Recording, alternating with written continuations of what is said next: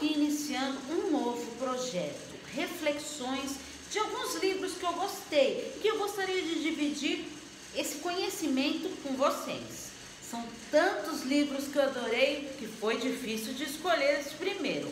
Eu escolhi o livro do Flávio Gigovati com o título Mudar, um ator fabuloso e já falecido. Eu fiz alguns slides dos seis capítulos do livro para que vocês possam acompanhar. Então vamos lá, nossa reflexão desse livro. E peço que vocês façam comentários sobre esse tema. E também que dê sugestões de, uma, de que assunto que você quer que eu traga aqui para vocês nessas reflexões de livros. Então vamos ao primeiro capítulo. Como nos tornamos nós mesmos? O contato da criança com seus pais e parentes determina as primeiras relações afetivas. Esse contato com os pais, irmãos, avós, pessoas mais próximas leva à evolução emocional e intelectual da criança. Criança observa o que está ao seu redor as crianças estão sempre observando tudo que está ao seu redor e isso as influencia muito. Umas copiam e as outras se espelham de uma maneira invertida. Não querem ser daquele jeito. Identificação com um dos pais. Através dessa observação, a criança começa a se identificar com um dos pais e começa a copiar o jeito dos pais. Essa identificação poderá ser fruto da ponderação íntima da criança. O que quer dizer isso? Um dado importante é que ele explica a ordem dos filhos. O primeiro filho, ele tem um dilema muito grande, porque tem dois personagens para ele se espelhar e ele tende a se identificar com aquele que acredita ser o mais forte.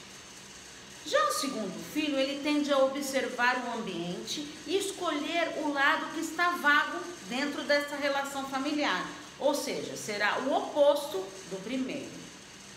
O terceiro filho, caso ele exista, ele volta a ter uma nova liberdade de escolha. Mas é claro que para esses casos poderemos ter algumas exceções, fugindo dessa regra.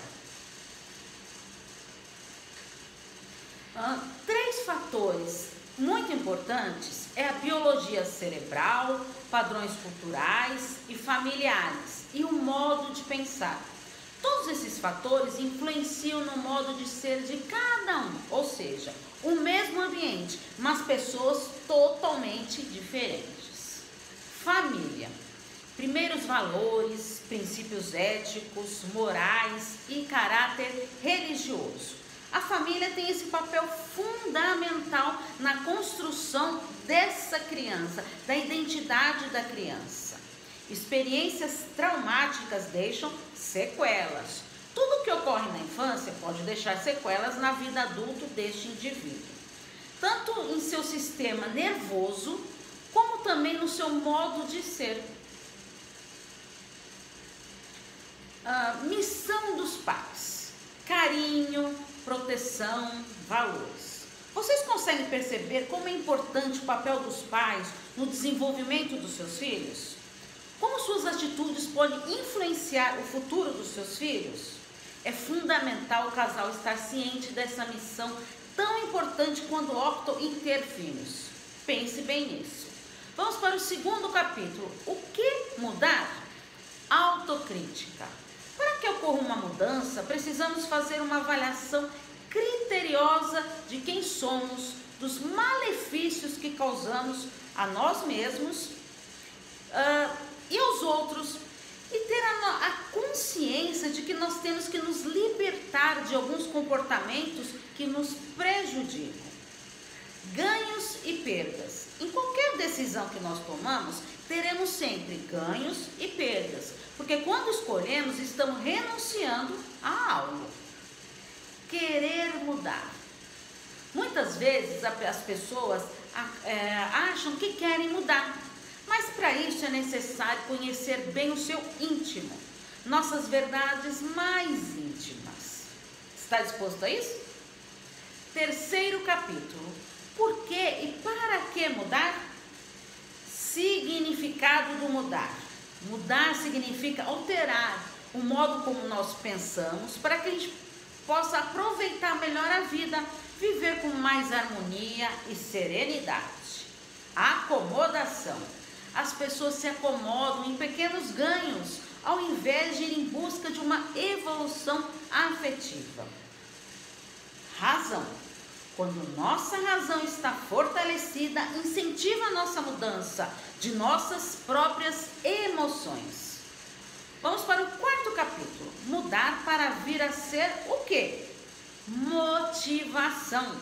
Que leva as pessoas às nossas reais mudanças, livrando-se do modo de perder algum benefício, aprendendo a lidar com esse desgaste emocional. Aprender com os erros, perdoando a si mesmo, superando as frustrações para assim poder alcançar os seus objetivos. Projeto de mudança. Aprender a reconhecer as suas forças, enfrentar os obstáculos que terá que ultrapassar para você conseguir atingir os seus objetivos. Esse projeto deve ter como foco o seu crescimento pessoal. Quinto capítulo: Como mudar? Dependência psicológica é a principal responsável pelos comportamentos classificados como um certo vício. Repetição de comportamentos se repetem constantemente, gerando prazeres aparentemente positivos, mas serão malefícios em médio e longo prazo. Vamos para o sexto capítulo. Um último obstáculo: o medo da felicidade. Como assim? Medo da felicidade? Exatamente. Temos a autossabotagem. A pessoa se sabota quando ela está perto de atingir as suas metas. Processo autodestrutivo. O responsável por esse processo destrutivo é o medo da felicidade. E ocorre quando estamos perto de alcançar o nosso objetivo. Administrar é você ter a consciência de que carregamos mecanismos que não gostaríamos de possuir e não negligenciar a sua existência. Eles existem, estão aí. Temos grande capacidade de nos adaptarmos às, no às novas condições, sendo elas piores ou não. Agora preste bem atenção para essa reflexão. Agora, para você refletir em tudo que foi falado sobre esse assunto de mudança. Pense bem. Pegue caneta e papel e responda esse plano de ação. Primeiro,